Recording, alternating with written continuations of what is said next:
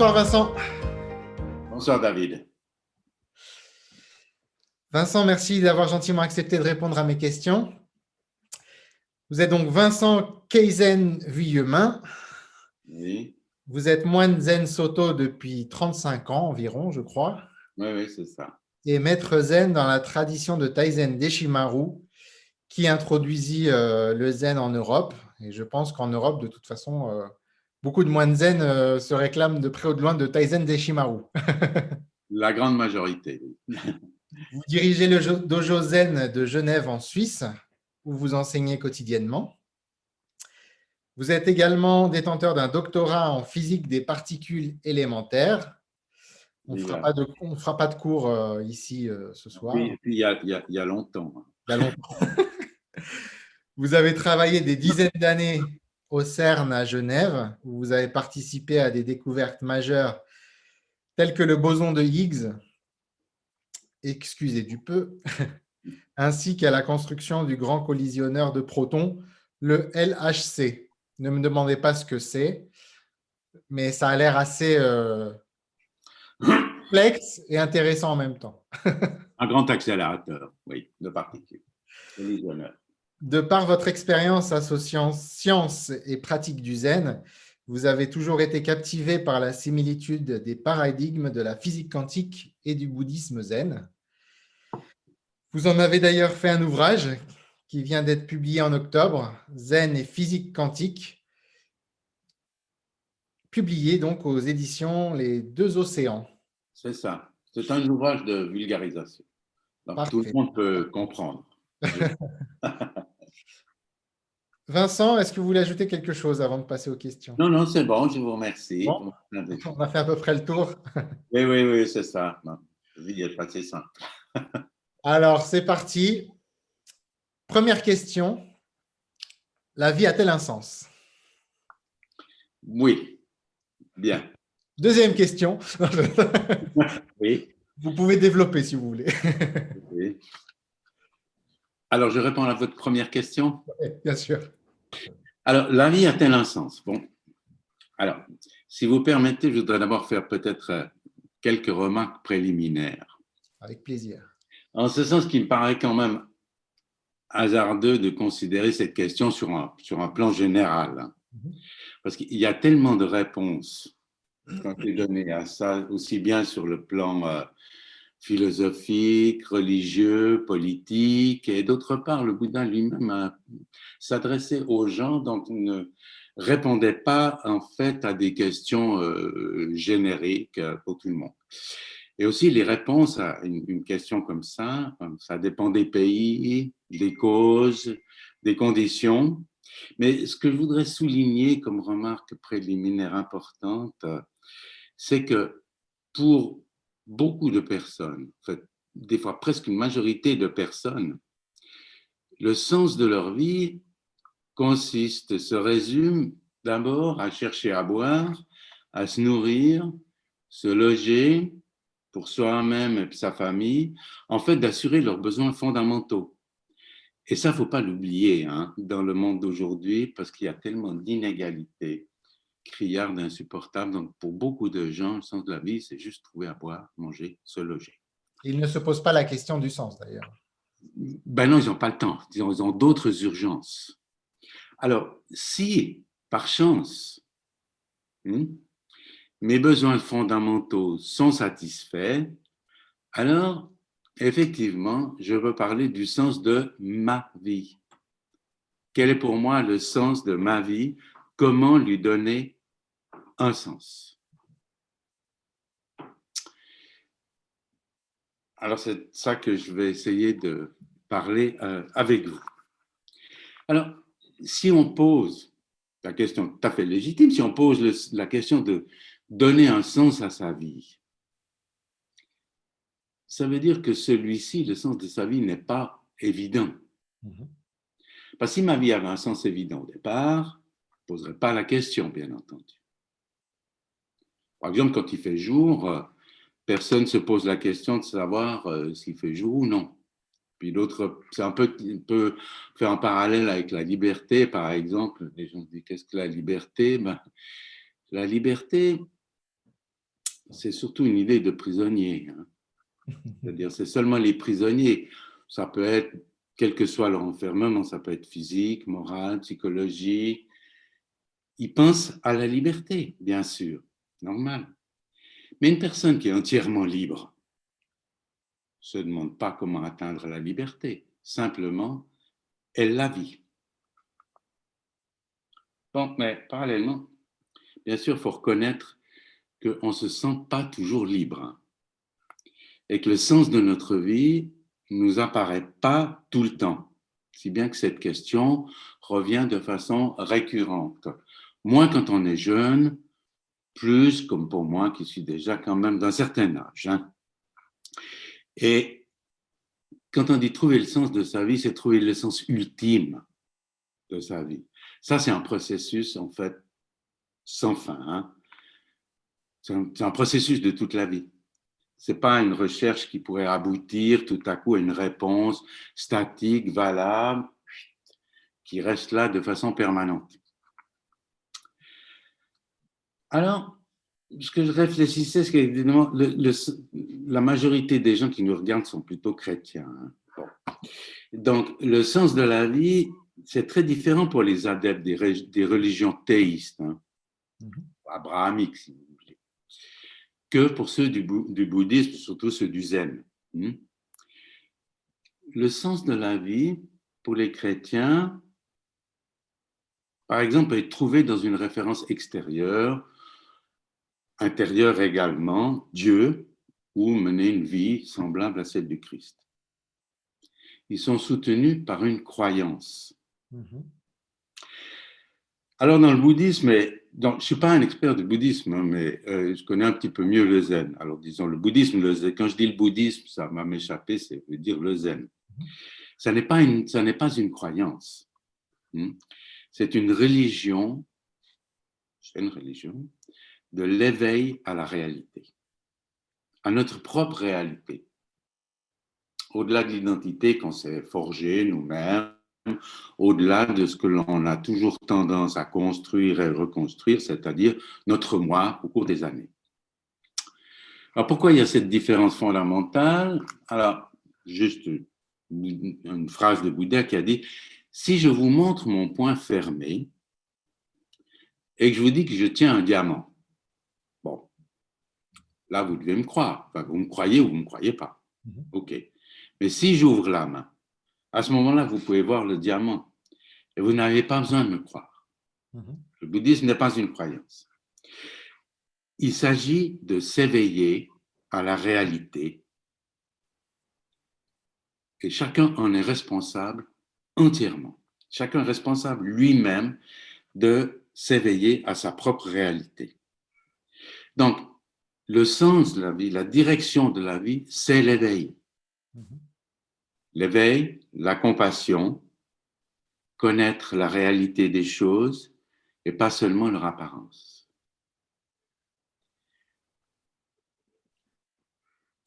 Alors, la bonne nouvelle, c'est que c'est possible, hein, parce que chacun possède ça au fond de lui. Il peut en faire, une, il peut en faire euh, euh, l'expérience. Il peut faire l'expérience de sa nature intime, originelle, pure.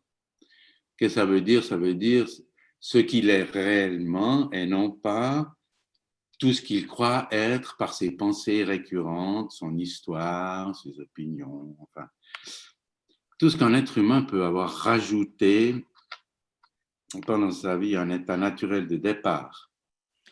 Et au bout du bout, qu'est-ce qui reste du coup?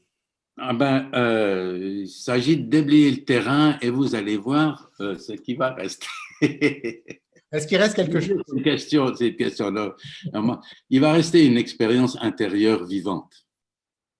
Voilà. Donc, c'est de ça dont je vais parler, c'est d'une expérience intérieure vivante. Alors, si je parle de ça, ça ne veut pas dire que ça va être sans contradiction. Hein. Mhm. Il y a forcément des contradictions internes, mais je ne vais pas faire une démonstration théorique, j'espère. Alors, est-ce que ma vie a un sens? Chacun peut se poser la question.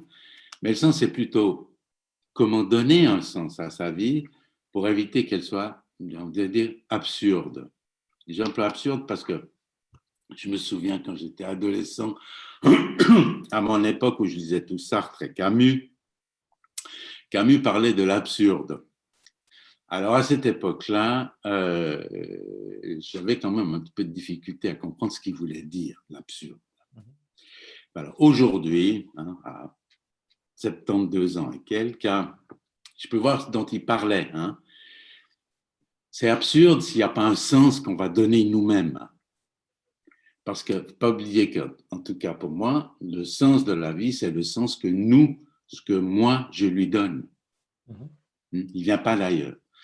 Donc, sans ça, la vie, effectivement, a un côté absurde.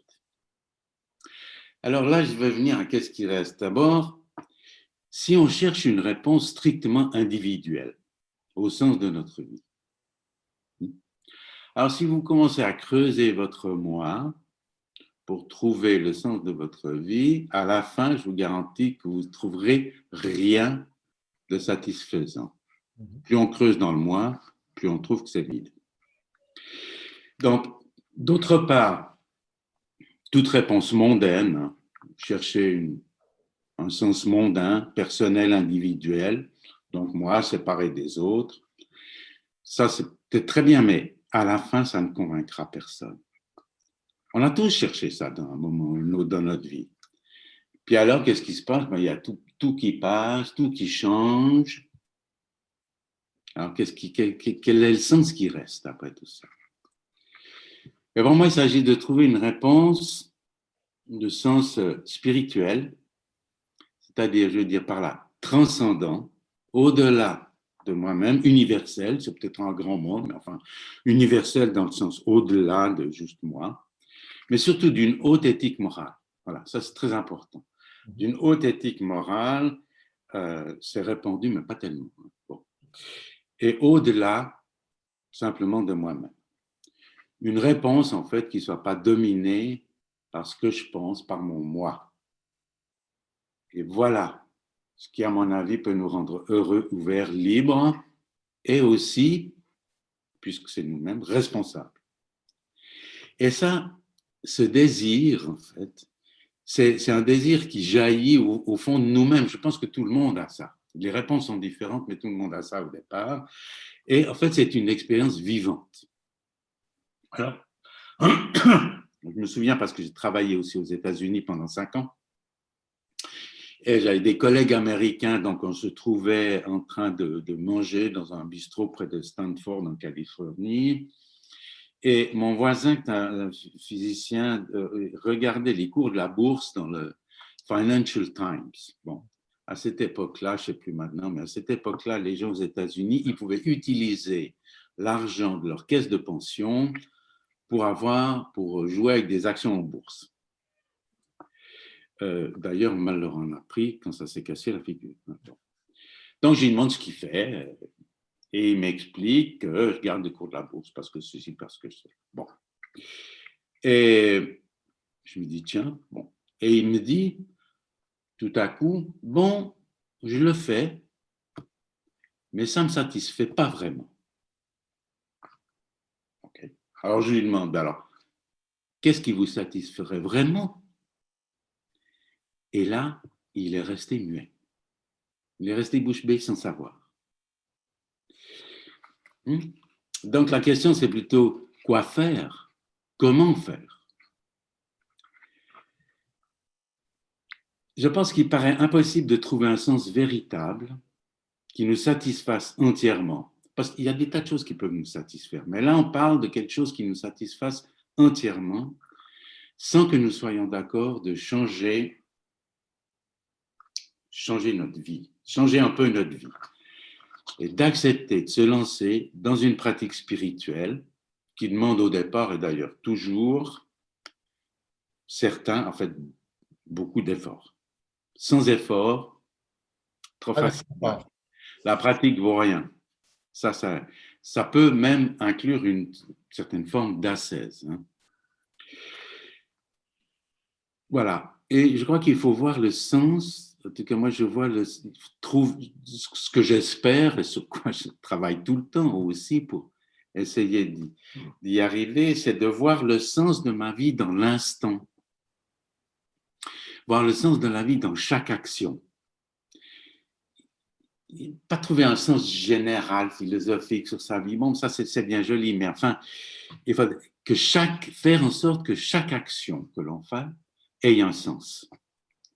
Donc, tout ça, c'est un processus de vie qui change constamment. Mhm. On ne va pas tout à coup trouver un sens de sa vie, puis on va s'arrêter en disant proclamer à la terre entière, moi j'ai trouvé le sens de ma vie. Non, c'est un processus qui change constamment. On ne peut pas trouver un sens permanent à ça définitif. ça, ça serait une illusion. Donc, chaque action, il faut, faire chaque action de façon à ce qu'elle nous conforte d'être sur le bon chemin, à condition qu'elle soit sous-tendue, inscrite quand même dans un idéal élevé. Voilà. Cet idéal élevé est permanent, lui. Pardon? Cet idéal élevé est permanent, lui. Euh, oui, mais enfin, disons, le, le, décrire serait un peu euh, illusoire. C'est un, l'idéal élevé, c'est comme un moteur, c'est comme l'essence dans le moteur d'une, d'une, voiture. Oui, bien sûr, il faut avoir cet idéal qui reste là, parce que si vous abandonnez un idéal élevé, euh, bon, bah, vous allez peut-être trouver le sens de votre vie dans, dans autre chose, mais en tout cas, pour moi, ce n'est pas le sens que je désirais trouver. Mm-hmm. Alors, par exemple, moi, j'ai commencé la pratique de zazen assez euh, tard dans ma vie. Donc, j'ai commencé en 86. Hein. J'avais déjà 37 ans. Beaucoup de gens commencent des pratiques religieuses plus, beaucoup plus jeunes. Hein. Alors, je travaillais déjà comme euh, physicien au CERN, physicien expérimentateur. Hein. J'avais trois enfants aussi. Mmh Alors, pourquoi est-ce que je me suis lancé dans cette pratique? Pourquoi est-ce que je suis devenu moine zen en 87, donc une année plus tard? Où j'ai été ordonné moine zen par mon ami de bien, celui que j'ai toujours considéré, que j'ai toujours aimé comme mon maître, racine dans ma vie, maître euh, Étienne Mokucho Zessler. Alors, je pourrais essayer d'expliquer ça, je vais essayer un petit peu, mais enfin, disons. Mais en principe, ça ne vous servira à rien parce que chacun doit faire sa propre expérience là-dessus. Néanmoins, pour moi, c'était l'évidence et le désir de pratiquer une voie spirituelle, mais avec tout mon être. Ça veut dire aussi bien avec mon corps que mon esprit. Et c'est avec, quand on pratique avec tout son être, c'est là que les mots prennent un sens. Souvent, dans, dans les religions, on entend des tas et des tas de mots, mais encore faut-il qu'ils aient un sens. Et ça, ça me correspondait à une inspiration profonde, en fait, une inspiration d'exister vraiment, d'exister réellement. Alors évidemment, moi je ne connaissais rien au zen, hein, à part un livre que j'avais lu et je me suis dit, bon, ben, je me demande si cette pratique euh, existe à Genève. J'habitais pas à Genève, mais j'habitais dans les environs. Alors, il faut quand même comprendre qu'à cette époque, il n'y avait pas Internet. Hein.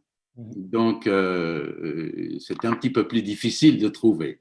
Ça m'a pris quand même un peu plus de 15 jours. Mais avec des contacts successifs, finalement, j'ai trouvé l'adresse du Dojo Zen à Genève et j'y suis allé. Et là, si vous voulez, c'était un passage à l'acte. Donc, c'était un passage à été fait. Et pour moi, le retour était plus possible. Et en fait, toute considération mondaine m'aurait au contraire éloigné de cette pratique. Le temps disponible, mes horaires au CERN, mes charges familiales, la fatigue, les heures de sommeil, tout ceci correspondait à un fait. Surtout, ne te lance pas là-dedans. Et pourtant, dans l'instant, j'y suis allé. J'étais frappé par la noblesse de mon corps en posture de zazen. Moi qui avais toujours souffert euh, beaucoup dans mon enfance et mon adolescence de mon apparence corporelle, dans ma jeunesse, là, je me suis senti droit à ma place, présent, noble et vivant. Voilà. Donc, je suis resté, j'ai continué pendant 35 ans essayant le mieux possible d'ouvrir mon esprit, de comprendre mon, karma. chacun a des karmas compliqués. Hein, Mais essayer de me libérer aussi de toutes mes empreintes karmiques, de toutes mes contraintes. En fait, d'être libre et pour être disponible. Alors, bien sûr, après, il vient tout l'apprentissage, la compréhension plus profonde, le discernement, abandon petit à petit des aspects mondains ou des réflexes mondains. ce qu'il faut dire aussi, c'est que le but transcendant d'un hein, moine zen, d'un bodhisattva, qui est la grande figure du bouddhisme mahayana, c'est d'aider tous les êtres, de sauver tous les êtres, de quoi?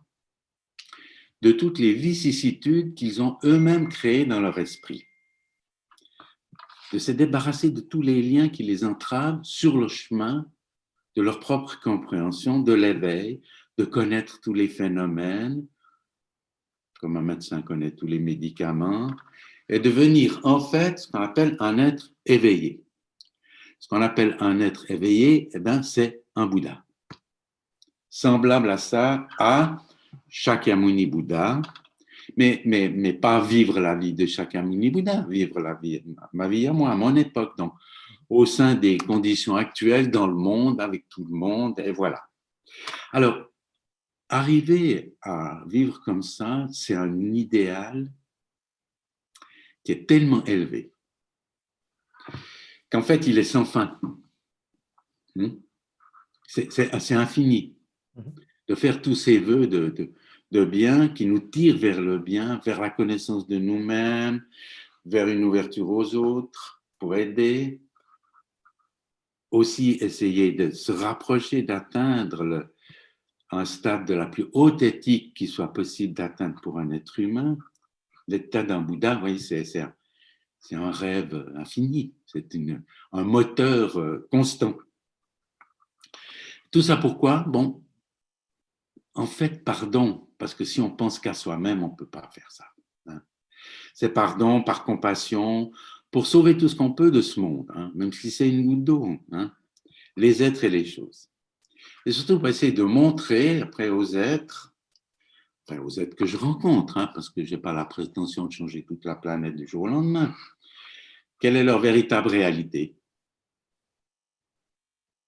va écoutez qu'ils arrêtent de se créer des souffrances inutiles par leur ignorance qui fait qu'ils se croient euh, uniques, identifiés, séparés de tout, de la nature, attachés évidemment à leurs possessions, leurs amours, alors qu'intrinsèquement, en fait, ils peuvent réaliser qu'ils sont libres comme l'espace.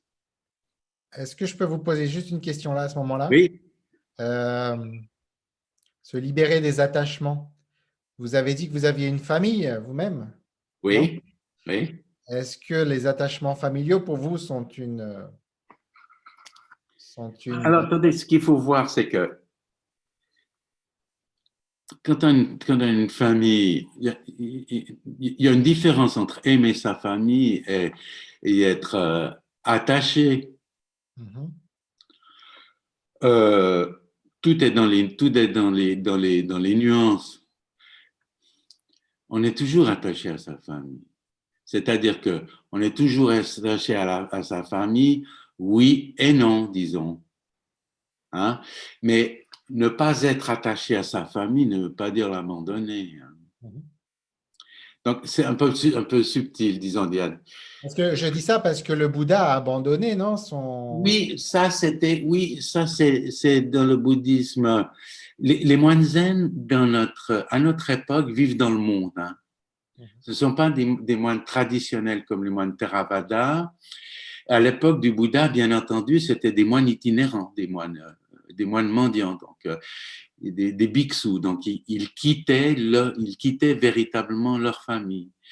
Ensuite, euh, en Inde, c'était comme ça. Ensuite, en Chine, dans le Chan, c'était aussi comme ça, parce qu'ils allaient au monastère, donc ils quittaient leur famille. Il y a des exemples assez, à la fois rigolos, parce que c'est historique, légendaire et tout, mais quand même assez dramatique, comme par exemple, un grand patriarche du Zen s'appelait Gensha.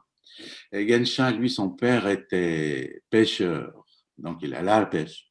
Évidemment, comme tous les pêcheurs, ça savait pas nager. Hein, et donc, euh, voilà que Gensha était avec son père à, pêcher. Donc, son père tombe à la flotte.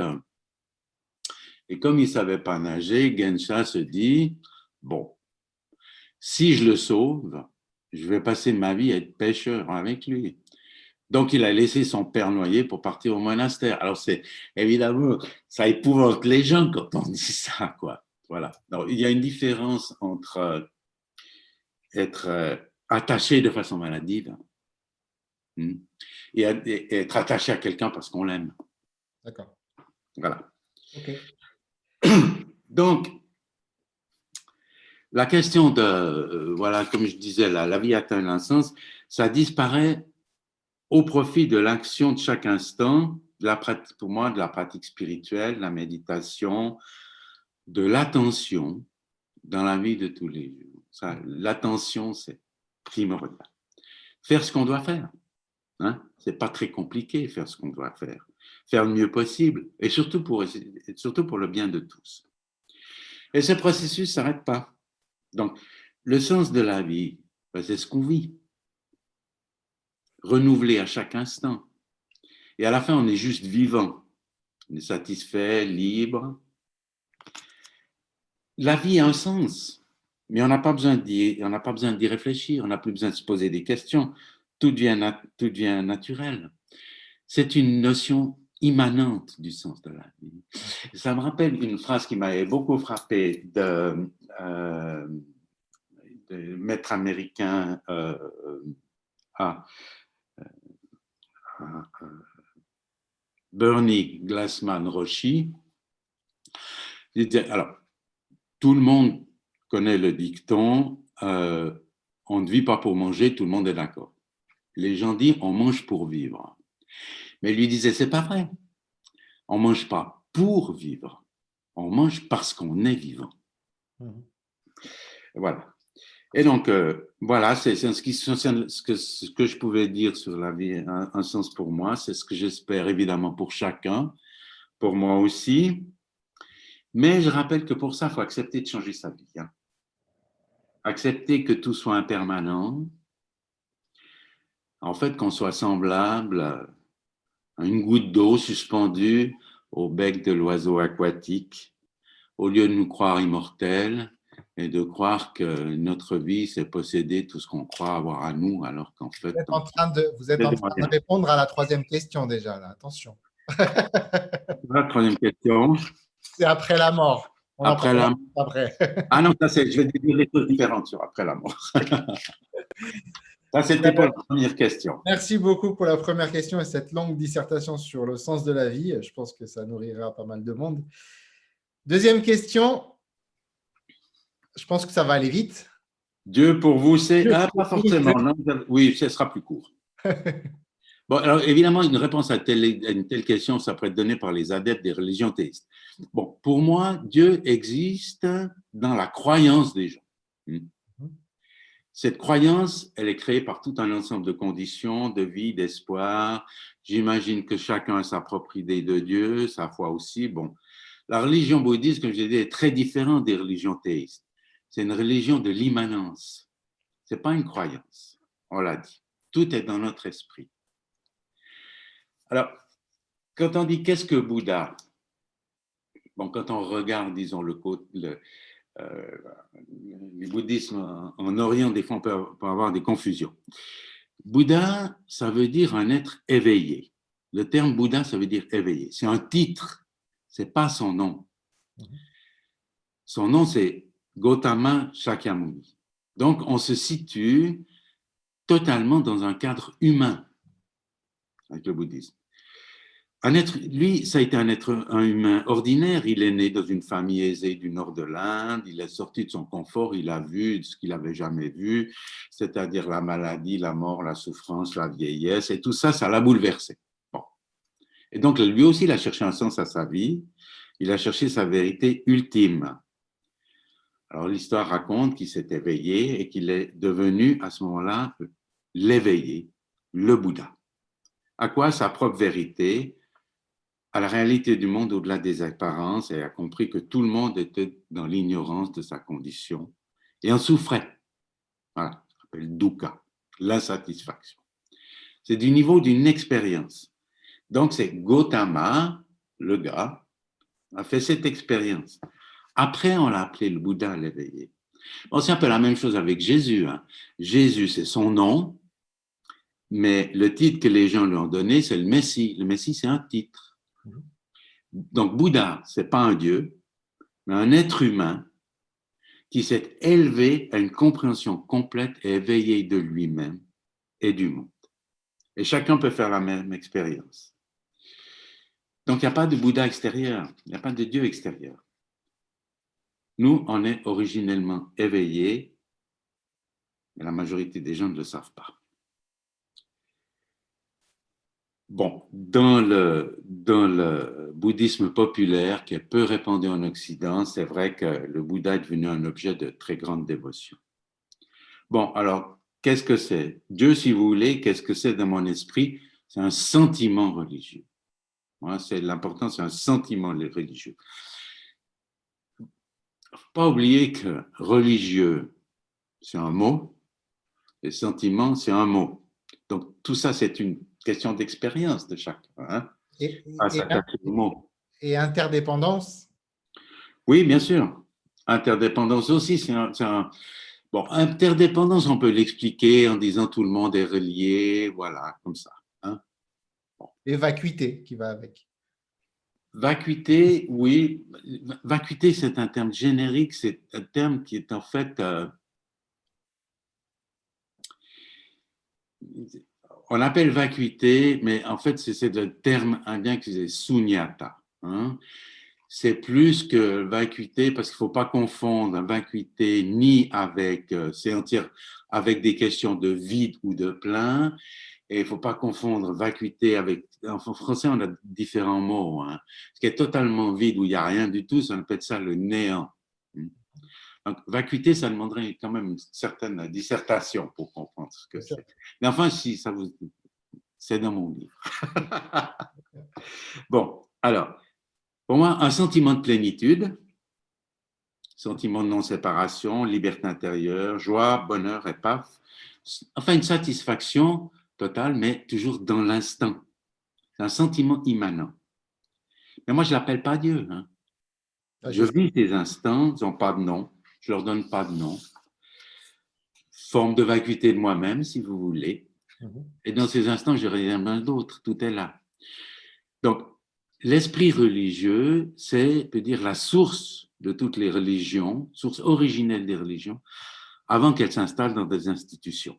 C'est un désir profond chez l'homme, dépasser sa condition mortelle, trouver une façon de se voir plus universelle, plus connecté au monde, l'interdépendance, plus ouvert moins de peur aussi, tranquillité d'esprit.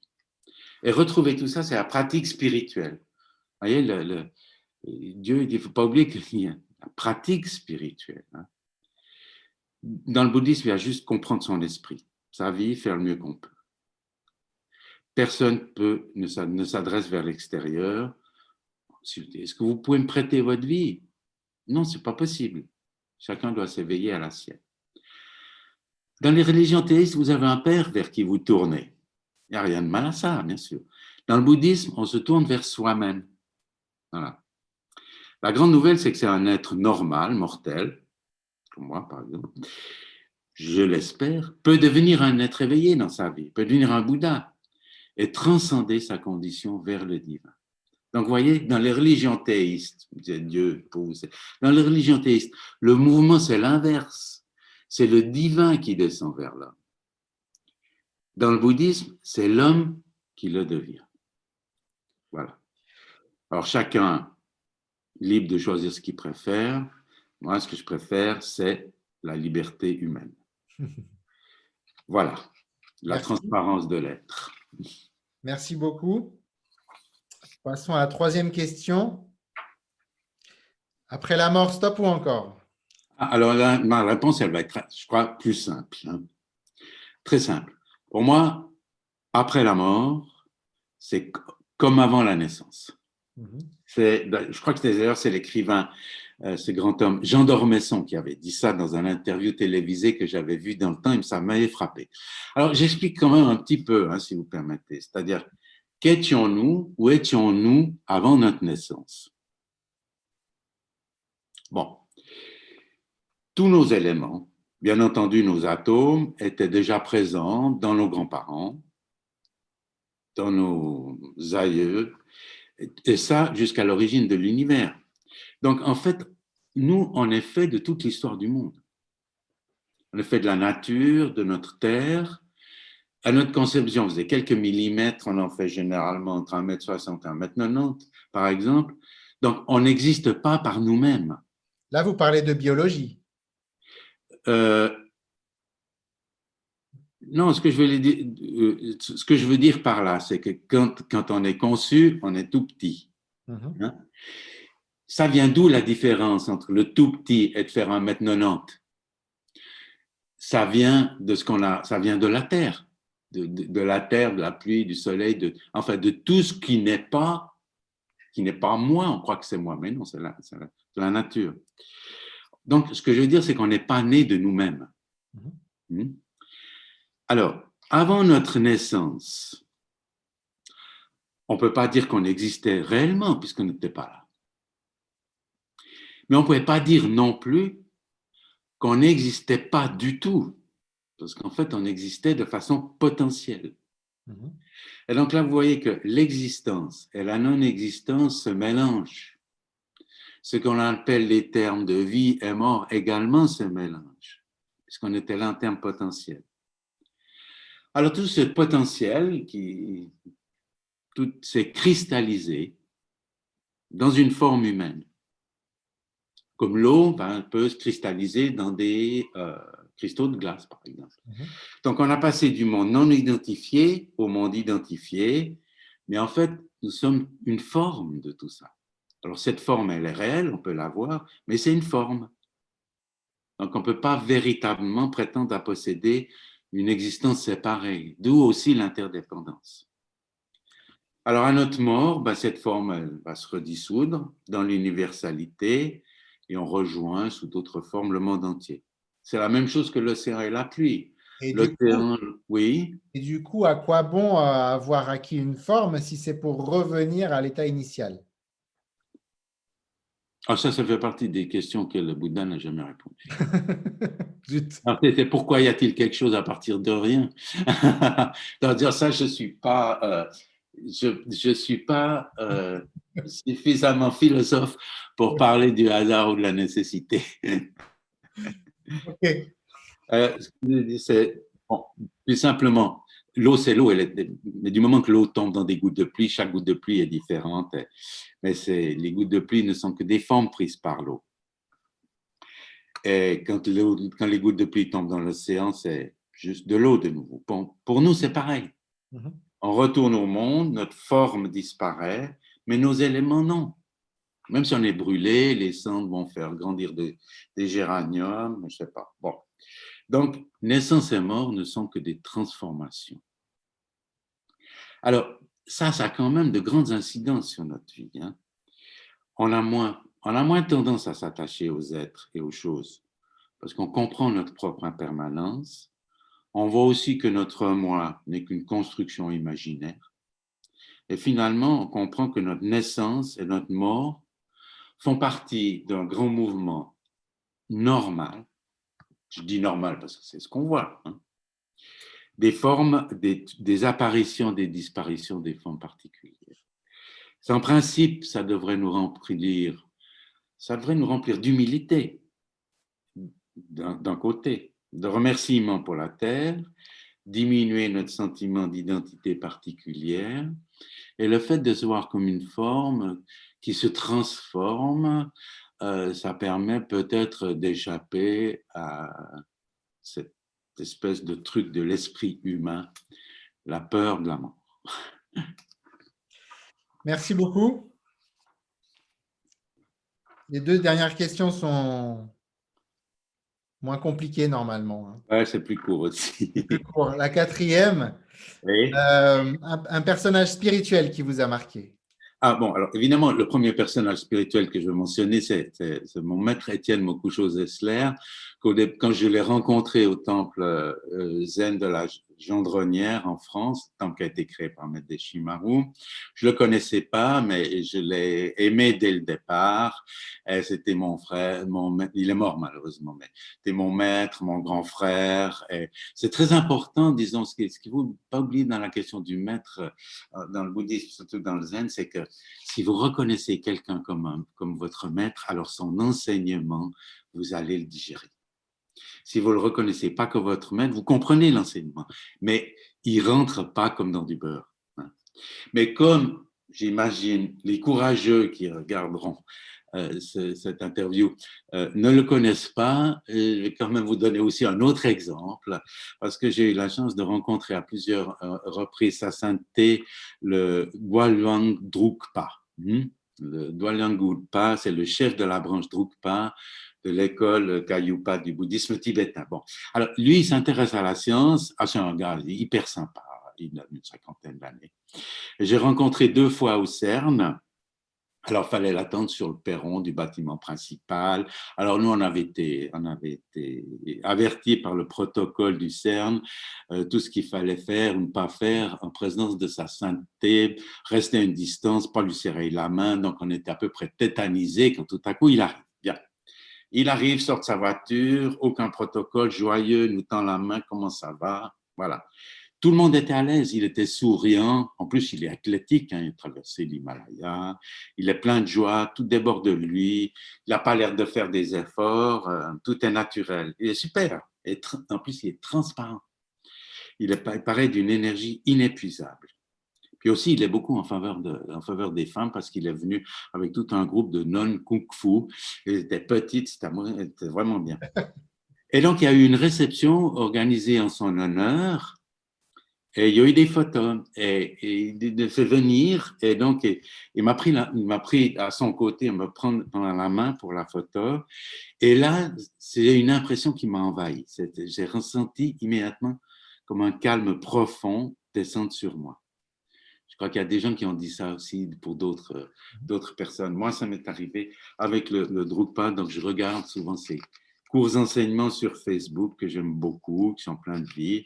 Et c'était, pour moi, c'était la rencontre d'un véritable être éveillé. Vous dites qu'il s'appelle Drukpa? Drukpa. D-R-U-K-P-A. Drukpa. Walnyang Drukpa. C'est le chef de la branche Drukpa. Voilà. Merci encore. Cinquième et dernière question. Le livre et, le film que vous recommanderiez à un ami en perte de sens? Oui, alors le film. Le film. j'ai eu la chance la semaine de passée, il y avait à Genève un, festival de cinéma absolument super, s'appelle Filmar, sur des, tous des films d'Amérique latine et d'Amérique centrale j'ai vu un nombre, j'ai vu beaucoup de ces films, et surtout, c'est des, des, tranches de vie. Alors voilà, moi je conseillerais des films, je ne vais pas vous donner des titres de films, mais des films documentaires sur la nature, la mer, la terre, enfin, montrer aux gens que le monde est vivant mhm. et qu'on en fait partie, hein, sur des gens différents. Et ça, ça permet de lutter le sentiment d'exclusion, surtout, surtout en, en, Europe, les gens ils dépriment parce qu'ils voilà, ben, il faudrait qu'ils regardent aussi quelles sont les autres parties du monde. Hein. Tout ce qui est merveilleux, tout ce qui va leur redonner du courage et l'envie de découvrir. Enfin, tout film qui, prend, qui a un contact avec le vivant, tout ce qui bouge, et, surtout tout ce qui sort, qui sort de vous-même. Bon, si vous regardez un film de la guerre de 14, ça va pas vraiment vous émuler, mais euh, des trucs de la nature, tout ce qui, tout ce qui vous fait sentir, être partie euh, euh, du monde pour redonner envie d'agir, être sorti des pensées. Alors, moi, les, films, les films d'Amérique latine, argentin, euh, chilien, péruvien, colombien, parce que je suis des fois en, Colombie, comme mon épouse est colombienne. Et donc, ce genre de film-là, ça donne beaucoup de joie. Vous parlez espagnol? Pas très bien, mais enfin, j'y ah. arrive. Ah, on aurait pu finir l'entretien en espagnol, si vous voulez. Ouh là là Alors, sur les livres, ah bon, euh, des livres qui invitent à changer son esprit. Des livres qui donnent des pistes à comment faire. Voilà. Parce que la perte de sang chez les gens, les gens croient que c'est les phénomènes, que c'est les circonstances et tout et tout, mais chez quelqu'un, c'est une création de son propre esprit. Il faut qu'il se rende compte qu'il est en train de créer tout ça avec son propre esprit. Bien sûr, il y a des situations qui sont plus difficiles que d'autres. Donc, il s'agit d'aérer son esprit. Hein. Et ce n'est pas en donnant des leçons de morale qu'on y arrivera, mais réanimer toujours le sentiment d'être vivant. Et je me souviens, quand j'étais euh, vers la fin de mon enfance, adolescence, j'avais lu, j'aimais bien lire, prendre un auteur et le lire tout, quoi. Hein. Zola, Sartre, Paul Etrenbaum, enfin tout le reste, euh, Romain Gary aussi, et, aussi Alexandra David Neal, parce que je me souviens des sentiments que j'avais. Je me disais, mais ça c'est quand même extraordinaire hein, de faire des choses pareilles. Je me disais, un, elle n'a pas peur, elle survit à tout, elle est perdue au milieu de la neige, en plein Tibet interdit, elle essaye de faire du feu avec des bouches de yak, elle a juste un peu de sympa. Je me disais quand même, là, il y a vraiment quelqu'un qui n'a pas les jetons, quoi, qui, était, qui a vraiment une, une vie absolument, vraiment, elle est, totalement euh, aventurière, c'est extraordinaire. Donc j'aimais beaucoup ça. Donc, voyage, voyage d'une Parisienne à Lhasa, vous parlez. Ouais, ouais, tous ces, voilà. Elle a écrit aussi d'autres livres pour, pour, des gens qui ont besoin d'être consolés, à ce moment-là, euh, je pense que les livres de Pema Chedron sont très, très bien. Ils ont été conseillés par l'intervenante juste euh, avant, ah, celle avant vous, euh, Kankyo Tanier, qui est. Euh, ah oui, oui, je la connais, oui. Et donc, elle a conseillé aussi Pema Chedron. Oui, parce qu'ils sont, les, livres de, de Pema Chedron sont doux et proches. C'est une, dans, dans, dans le bouddhisme, l'approche, des fois, surtout dans Zen, des fois l'approche masculine, elle peut être euh, un petit peu hard, hein, suivant les jours. Hein. Surtout, dans le, surtout chez certains patriarches du Chan, mais ça a subsisté quand même. Et puis, japonais aussi, c'est un peu. Voilà. Tandis qu'une approche féminine est différente, beaucoup plus, douce, beaucoup plus proche et, compatissante. Mais surtout, il faut lire des, des, livres qui ouvrent l'esprit, hein, qui nous aèrent. Bon, il n'y a pas de livre miracle, hein, mais aussi des livres où on a le sentiment de partir à l'aventure. Ça je, ça, je crois que c'est bien, c'est revigorant. Et puis surtout des bouquins où, pour un moment, quelqu'un qui est dépressif, il va avoir la chance de s'oublier un peu soi-même pendant un instant. Pendant la lecture, il va voyager un peu, après, il sentira mieux. Je ne sais pas si vous connaissez, euh, ça me fait penser à. Il y a, un livre, euh, je crois qu'il n'est pas traduit en français, mais il a écrit toute une série de livres aux États-Unis. Euh, breakfast with Buddha, Lunch with Buddha et Dinner with Buddha. Il a écrit, en fait, c'est des, comme des road trips aux, États-Unis. Ah, euh. ah ouais, non, ça, je ne connais pas. Ah, vous, voilà. Je vous, donne, je vous donne aussi un conseil si vous aimez ça.